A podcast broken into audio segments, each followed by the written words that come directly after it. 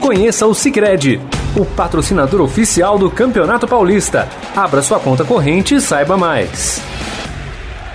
Muito bem, minha gente, estamos começando mais um Estadão Esporte Clube. Hoje, quinta-feira, dia 13 de maio de 2021. Sejam todos muito bem-vindos ao nosso programa. Aproveito e convido vocês a participar da nossa live no Facebook, facebook.com barra Estadão Esporte. Mande por lá o seu comentário, a sua opinião.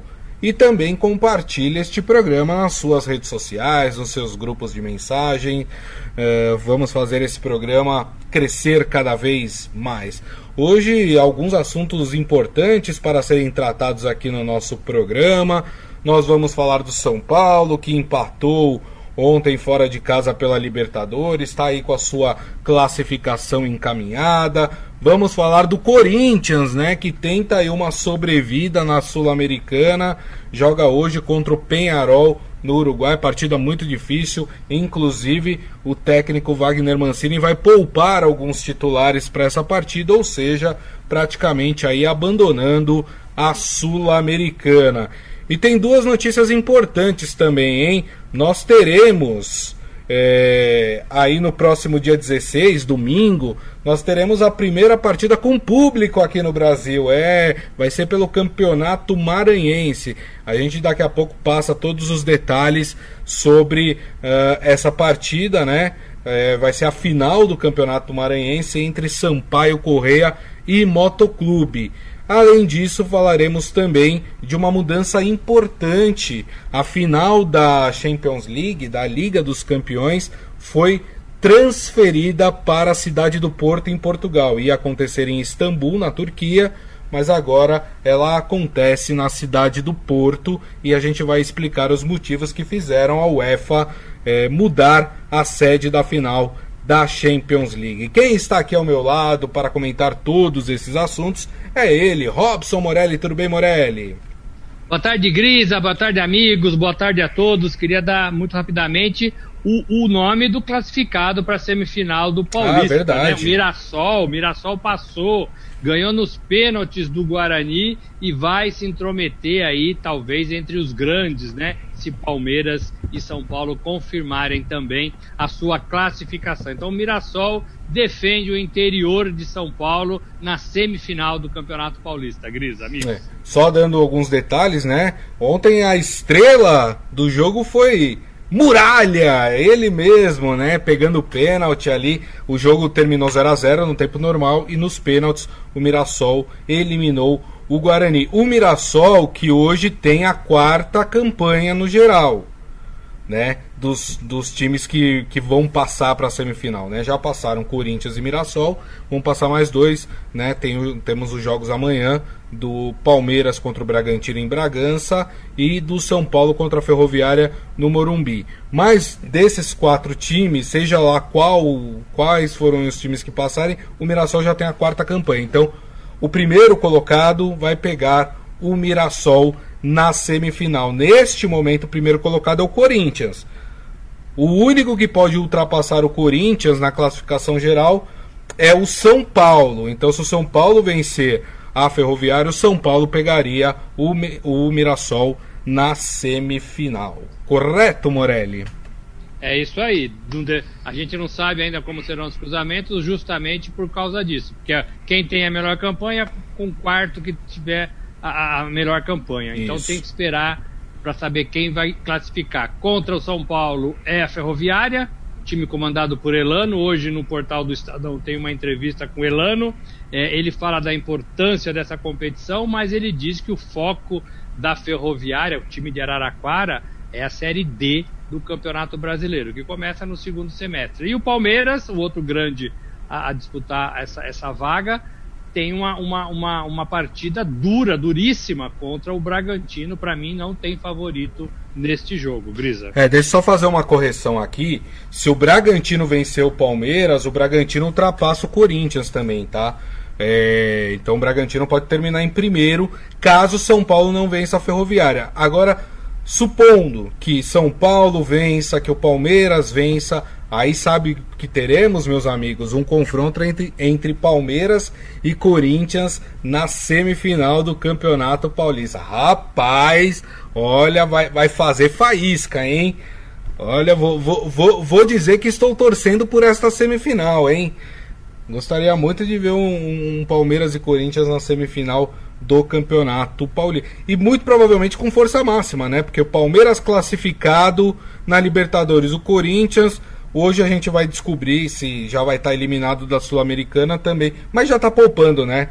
Já está poupando aí os titulares, então provavelmente também força máxima. Então os dois times com força máxima aí nas semifinais do Campeonato Paulista. Mas eu queria abrir o programa, Morelli, primeiro dando uma, uma notícia uma notícia legal, por que não, né? Uma notícia que dá um, um acalento aí, né? Que, a, que as coisas podem começar a, a, a, se tornarem normais de novo. Claro, a gente ainda está num momento muito crítico, muito difícil da pandemia, mas notícias como essa dão, dão um calor no coração, né?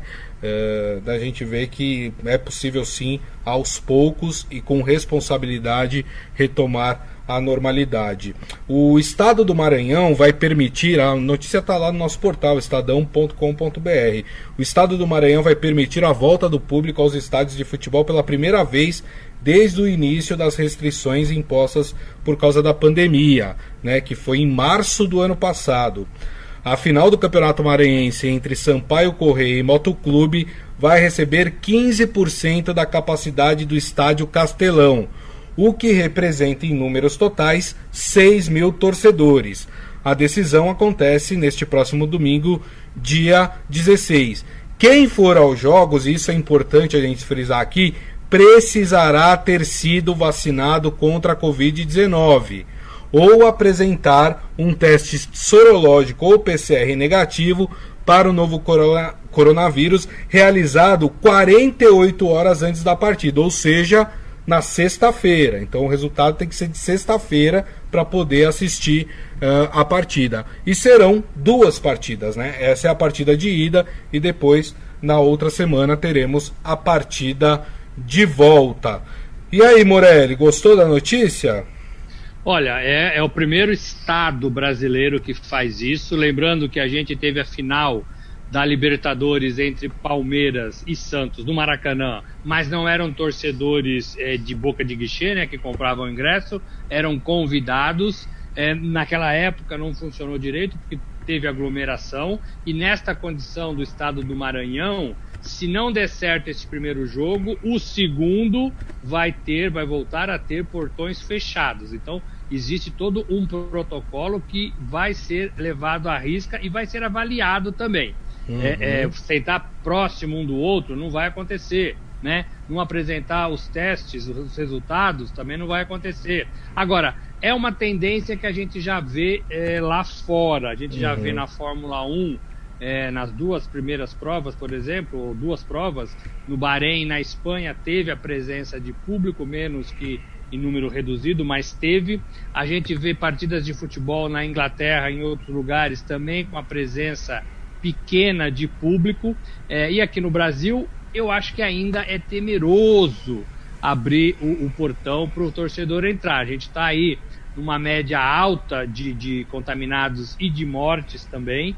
Então eu tenho que, que, a gente tem que reavaliar um pouco isso. A CBF não se intromete nisso, como sempre, né? Ela lava as mãos e delega para as federações estaduais resolverem é, os seus protocolos, as suas decisões, então cada federação pode decidir. A gente sabe que aqui em São Paulo não tinha jogos, ficou um tempo parado, enquanto uhum. em outros estados os jogos eram normais. É, precisa, precisa é, pensar direitinho. Não dá é, para dizer que todos os estados brasileiros podem ter isso. Exato. O Maranhão hoje, só para a gente ter a informação correta aqui, o Maranhão tem ocupação de leitos é, é, da rede estadual em 67%.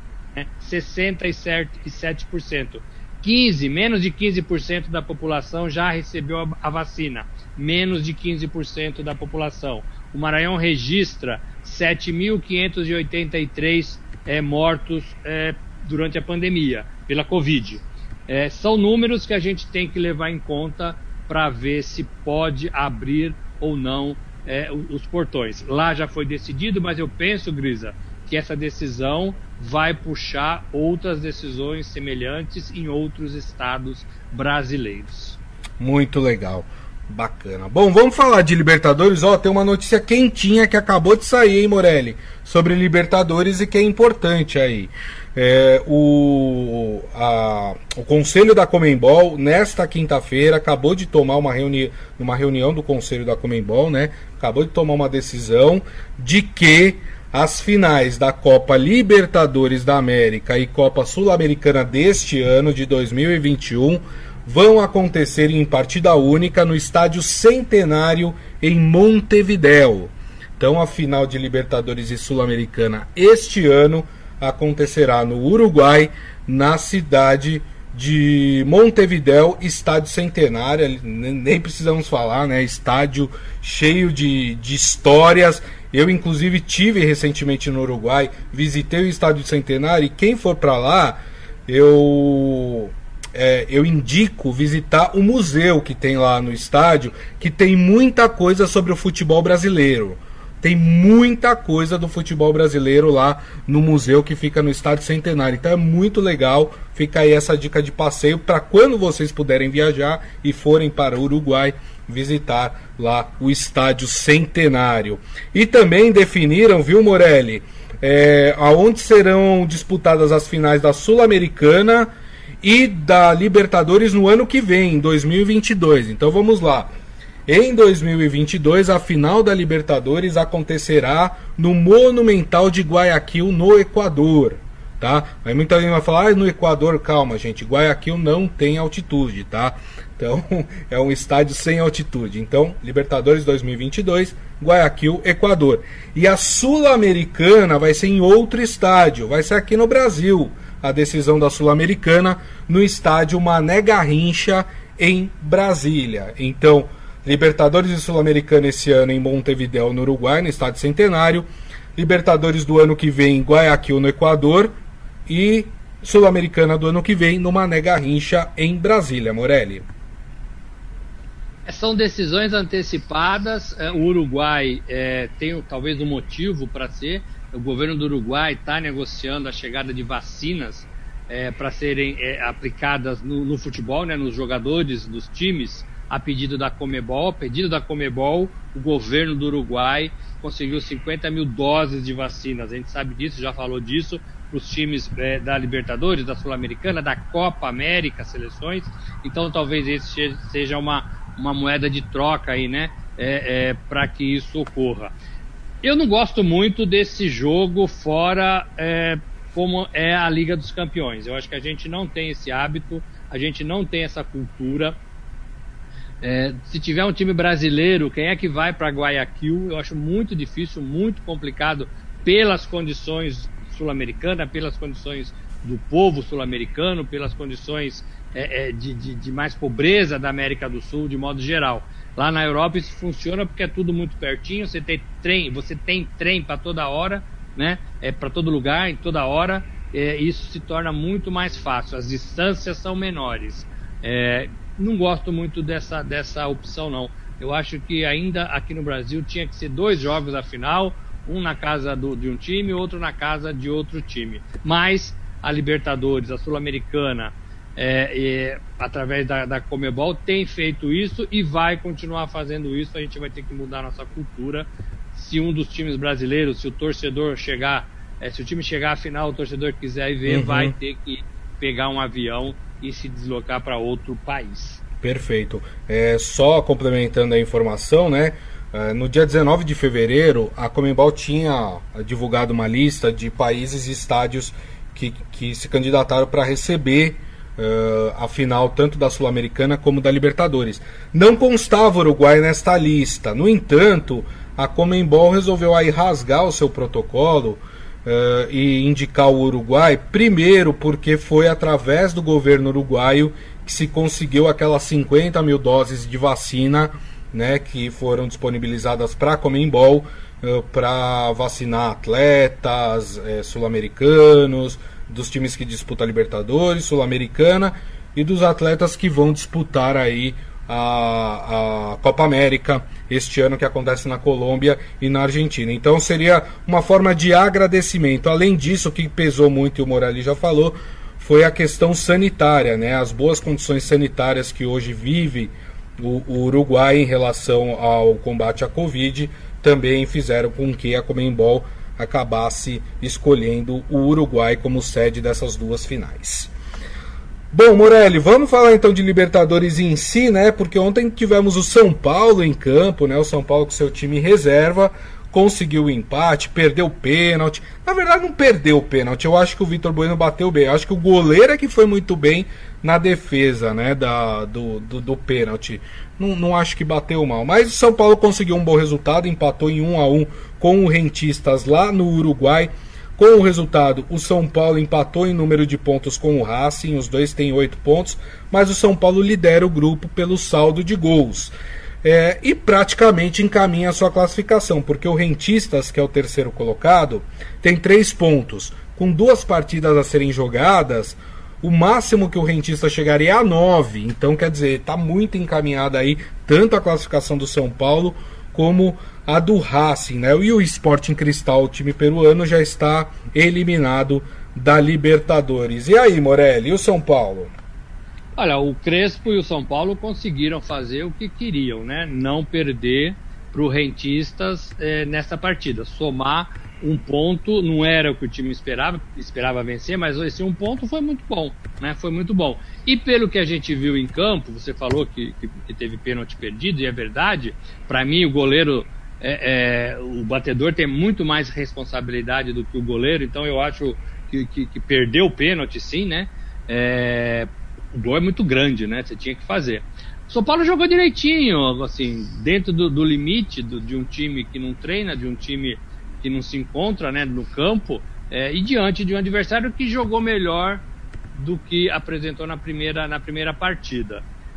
Foi bom. Uhum. Líder do seu grupo, oito pontos a, gente tem que pensar que os clubes é, argentinos, ele tem um pouco dessa concepção, não importa qual lugar eu vou me classificar, o que importa é que eu vou me classificar. O Crespo traz isso para o São Paulo, não importa se vai ser primeiro ou segundo, o que importa é que eu descansei o, o, o time principal para jogar uma partida de quartas de final do Campeonato Estadual. Então, está dando tudo certo. O torcedor do São Paulo ficou com a pulga atrás da orelha. Será que vai perder a classificação da Libertadores em, em função dessa decisão. Ouvi muito São Paulino falar isso. É. Não, não vai perder, porque empatou, né, tá ótimo, uhum. e tem o Esporte Cristal como o grande saco de pancadas do grupo. Para né? fechar, né? né, a participação. E vai, e vai, fechar com vitória, vai é. fechar com vitória e vai lá para 11 pontos. Então vai classificar.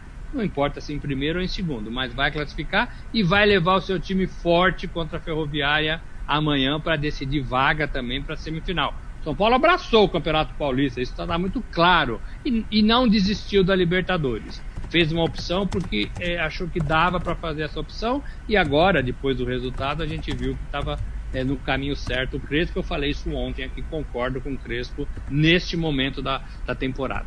Muito bem, muito bem.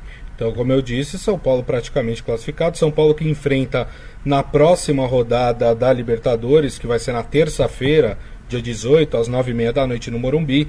O Racing, São Paulo e Racing, né? Inclusive, as duas equipes, até pelo saldo de gols que elas têm, se empatarem essa, essa partida, dá pra gente dizer até que estarão classificadas aí na, na Libertadores, viu? É, vão chegar a nove pontos e poderiam estar uh, classificadas. Bom, uh, ontem tivemos também o Fluminense, né? O Fluminense que também praticamente garantiu a sua classificação, né? Venceu o Independente Santa Fé no Maracanã 2 a 1 Tivemos um empate entre River e Júnior. Com isso, o Fluminense disparou na, na liderança do grupo com oito pontos e tem o River é, em segundo com seis. O Júnior Barranquilha tem três pontos, pode chegar no máximo a nove. Ainda está em disputa, mas é muito complicado, né? É, o Fluminense praticamente precisaria de um empate aí para garantir a sua classificação. O Fluminense que, que é uma boa surpresa dessa Libertadores, né, Morelli? É uma boa surpresa, jogou com um time bom, time principal, tem decisão com o Flamengo agora do campeonato regional, mas ele lidera. Você vê o que eu falei dos argentinos, o River é segundo desse grupo, né, com seis pontos. O que o River quer é classificar, não importa em qual posição, não quer ser primeiro. Essa coisa de ser primeiro do grupo é coisa de, de, do futebol brasileiro, Sim. de time brasileiro, de torcida brasileira. O River quer se classificar. Aí a partir da mata, de mata-mata, todo mundo vai temer o River Plate, né? Porque é um grande papão é, de títulos da Libertadores. Então é isso é, que o futebol brasileiro tem que aprender a fazer. Se der para ser primeiro, ótimo. Se não der, segundo é, é ótimo também. E aí depois da, na outras fases, nas fases mais agudas, é outra competição. A gente já falou um pouco disso. O Fluminense surpreendeu nesse grupo, porque esse grupo para mim era o mais equilibrado de todos, Uhum, né? E você uhum. tem agora o Santa Fé também como saco de pancadas nas duas últimas partidas que faltam. Então, é, é o Fluminense, o Fluminense é, certamente se classifica nessa, nessa chave. Isso aí, muito bem. Bom, mudando então de torneio sul-americano. Ah, só para registrar aqui, hoje teremos brasileiro em campo, né? Pela Libertadores, teremos o jogo do Atlético Mineiro, né? O Atlético Mineiro que joga na Colômbia contra o América de Cali às nove da noite. Lembrando que neste grupo é, o Atlético lidera com sete pontos, junto do Cerro Portenho, que também tem sete pontos. O Atlético Mineiro, se vencer a partida hoje, já que ontem o Cerro venceu o Lagoaíra, o Atlético estará classificado na Libertadores, porque o Lagoaíra não, eh, não conseguiria chegar nos 10 pontos que somaria o Atlético Mineiro. Então, o Atlético Mineiro, outro clube brasileiro que pode se classificar hoje. E o Atlético melhorou bastante, né, Morelli? Melhorou, a poeira baixou, o Cuca chegou de vez, os jogadores conseguiram enxergar alguma coisa é, é, de proveitoso no que ele está falando, no que ele anda falando, aquela confusão com o Hulk já acabou. É, e tem jogado bem, né? Tem jogado bem.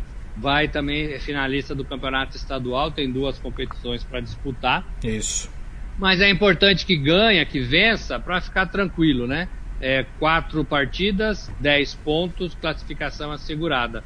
Ficaria igual ao Palmeiras, não no número de pontos, mas com a classificação assegurada. E aí só ia definir com o Cerro Portenho quem é primeiro e quem é segundo.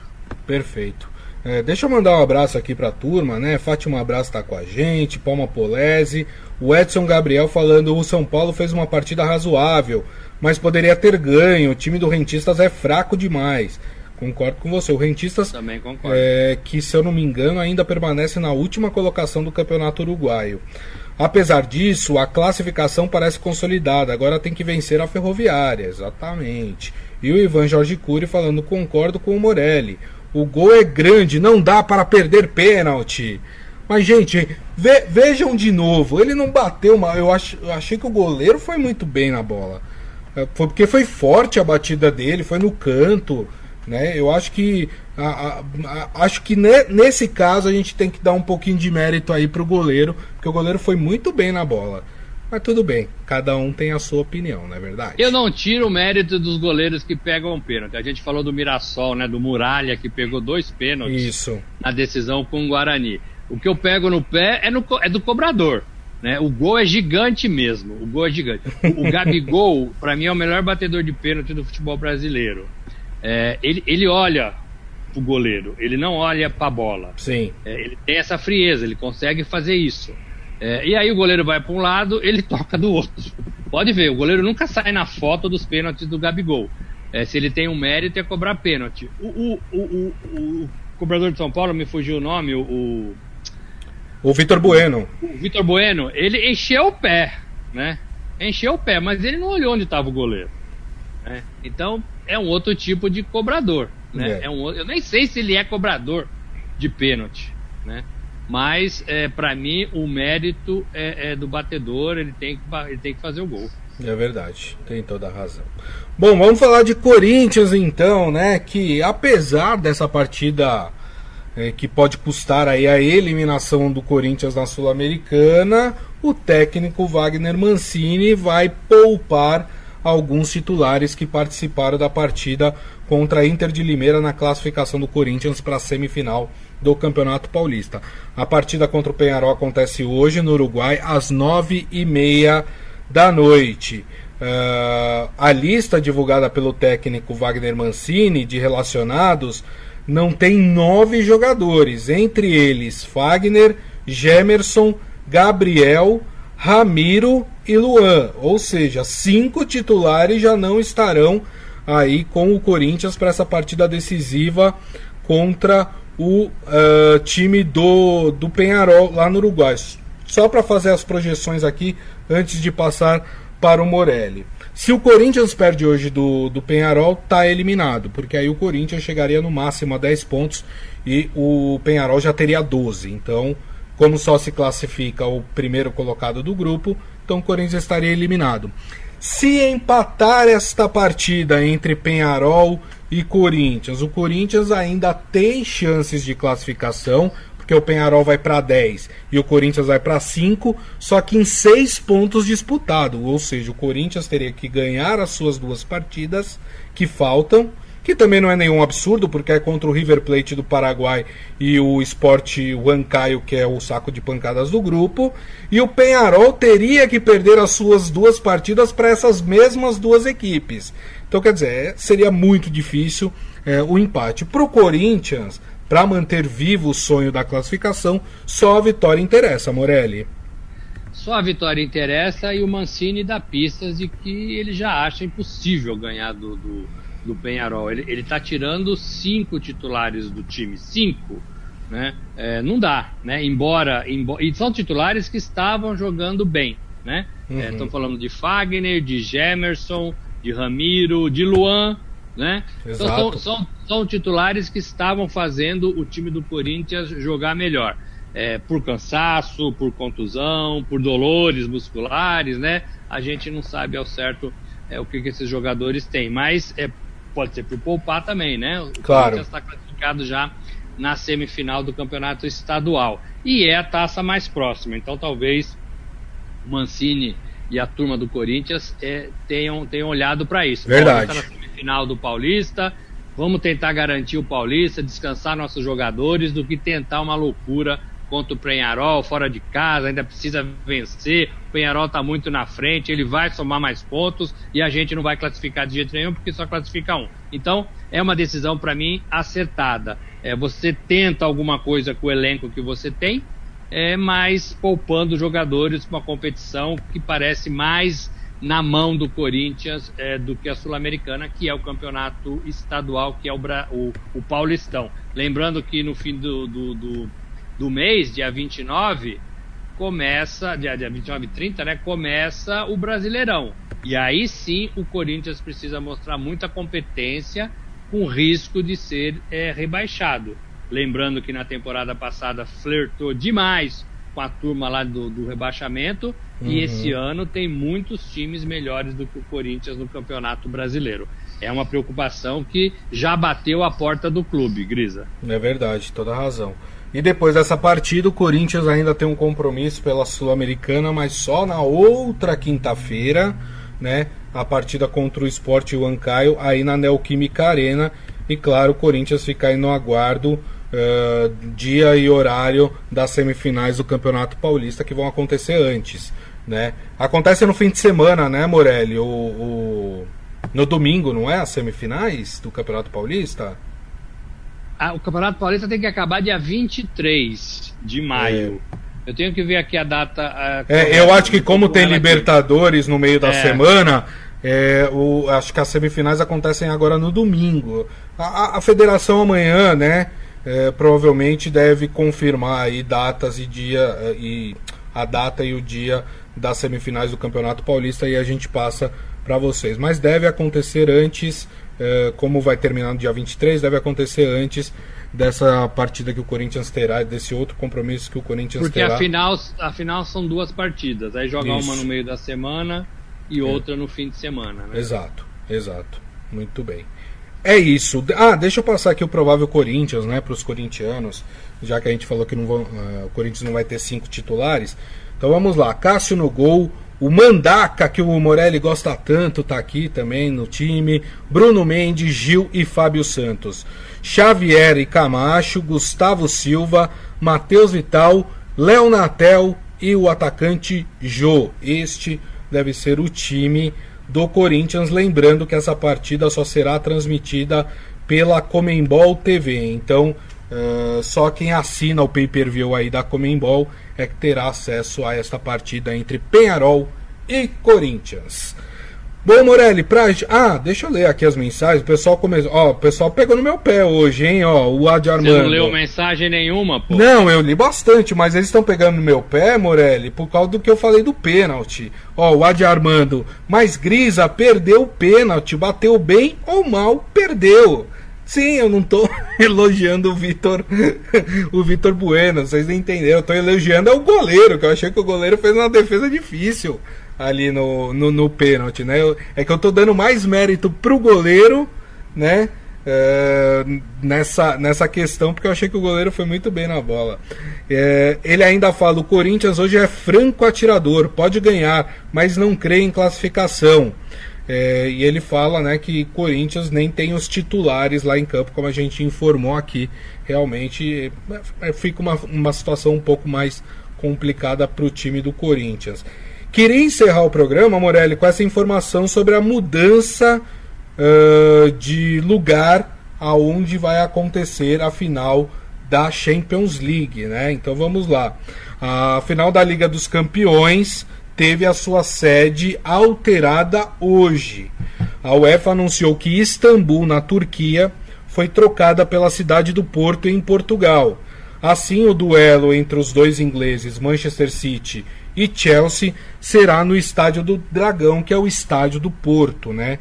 Mas a data se mantém, acontece no próximo dia 29 de maio, né? Pelo segundo ano seguido, a entidade é obrigada a transferir o local da decisão por causa da pandemia. A Turquia está em isolamento nacional rígido desde o final de abril. E além disso, a entidade anunciou que destinará 6 mil ingressos para cada clube.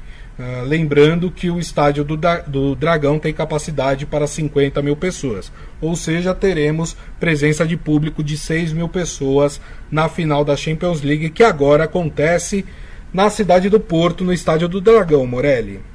É, teremos 12 mil pessoas, né? Porque vai, ah, é 6 mil para cada, é verdade. É 6 mil para cada, teremos 12 mil pessoas. É jornalista é... fazendo conta, né, Morelli? no caso, não fazendo, né? É, é, é 12 para 50, é, é, tem aí muito espaço, né? Mas lá o Portugal controla bem a, pandemia e também porque o, o, Reino Unido, o Reino Unido tem lá um, um protocolo, né? De quando, quando sai e entra no país tem uma, um isolamento, um período de isolamento, de quarentena, e isso prejudicaria os times aí, férias, é, final de temporada, reaproximação de temporada, é, final de campeonato inglês. Então tudo isso é, foi, foi colocado no papel para mudar. Já a UEFA já estava ventilando essa possibilidade, né? Eu acho que é a segunda vez que tira de Istambul a final da Liga dos Campeões. Uma hora vai ser lá, a gente não tem dúvidas disso. É, e a UEFA, a UEFA não, os clubes ingleses tentaram levar esse jogo para Londres também, facilitaria a vida de todo mundo, mas a UEFA não, não concordou. É, tem uma série de questões aí que envolve, porque nós teremos em 11 de junho o início da Eurocopa. Assim como nós teremos a Copa América aqui no Brasil, lá na Europa eles vão ter a Eurocopa. O que acontece é que a Turquia entrou na lista vermelha do Reino Unido para países com, com, com situações complicadas em relação à pandemia.